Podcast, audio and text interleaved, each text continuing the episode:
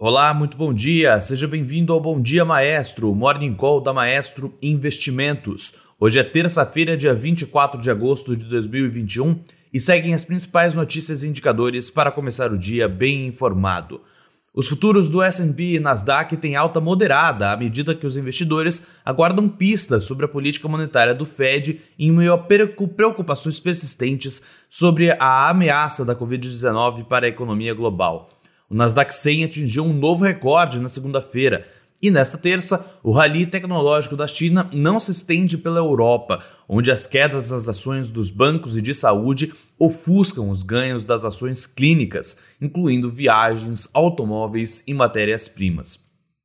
As commodities sobem pelo segundo dia, com sinais de recuperação na China, ajudando a alavancar ações de mineradoras e moedas de exportadores de produtos básicos, o minério de ferro, por exemplo, dispara 10%. As moedas asiáticas lideram os ganhos entre os emergentes. Os pares do real estão de lado, mas as divisas ligadas a commodities, como os dólares da Nova Zelândia e da Austrália, além do rand, estão subindo. Os juros dos títulos do Tesouro Americano sobem e o índice dólar opera estável após queda de ontem. Vamos para os índices de mercado agora pela manhã. Lá na Ásia, Tóquio fechou em alta de 0,87%, Hong Kong uma, uma alta bem mais forte, 2,46%, assim como Xangai, 1,07%. Lá na Europa, Londres amanheceu em alta de 0,30%, Paris um, uma alta um pouco maior, 0,86%, e Frankfurt 0,29%, quase a mesma coisa que Londres. E vamos para as, os futuros das bolsas de Nova York. Dow Jones Futuro está em leve alta de 0,14%. S&P 500 não muito distante, alta de 0,20%. Mesma coisa com Nasdaq Futuro de 0,29% positivos. E na agenda de divulgações de hoje, o destaque vai para as vendas de novas casas lá nos Estados Unidos, esse dado que sai às 11 horas da manhã. Vamos para o destaque internacional. O chefe do Banco Central da China prometeu estabilizar a oferta de crédito e aumentar a quantidade de dinheiro que apoia as empresas menores e a economia real, depois que o crédito e o crescimento econômico desaceleraram em julho.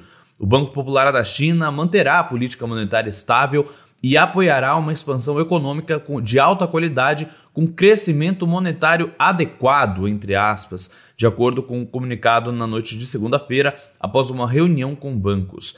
A reunião analisou as condições monetárias de crédito e foi presidida pelo governador Yi Gang.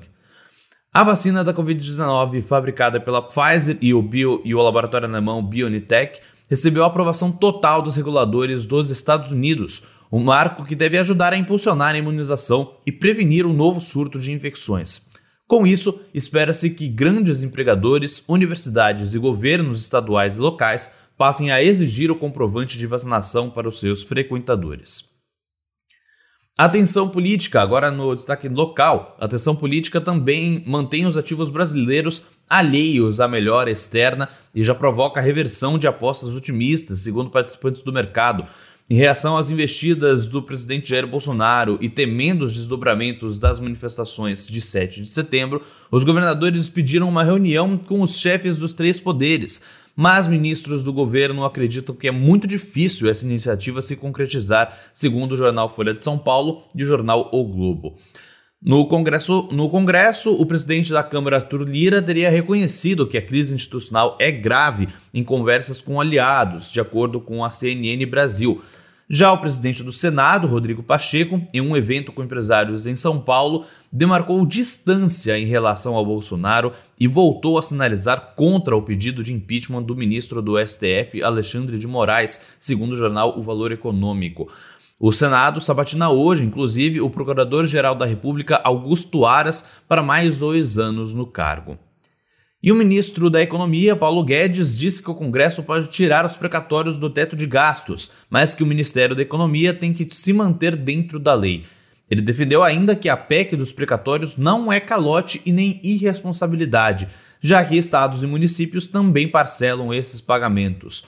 O ministro aproveitou para elogiar o presidente da Câmara, Arthur Lira, por tentar manter a agenda de reformas, mas criticou o presidente do Senado é, Rodrigo Pacheco e os senadores, no geral, geral, que, segundo ele, está sendo lançado candidato antes do tempo. Ele disse em um evento online, aspas, bom candidato é comprometido com reformas e não com furar o teto, fecha aspas. Em meio ao risco de que, a, de que a proposta de parcelamento dos débitos não seja aprovada pelos parlamentares, o governo já estuda um plano B para livrar a fatia de 30 bilhões de reais da regra do teto, segundo o jornal O Estado de São Paulo.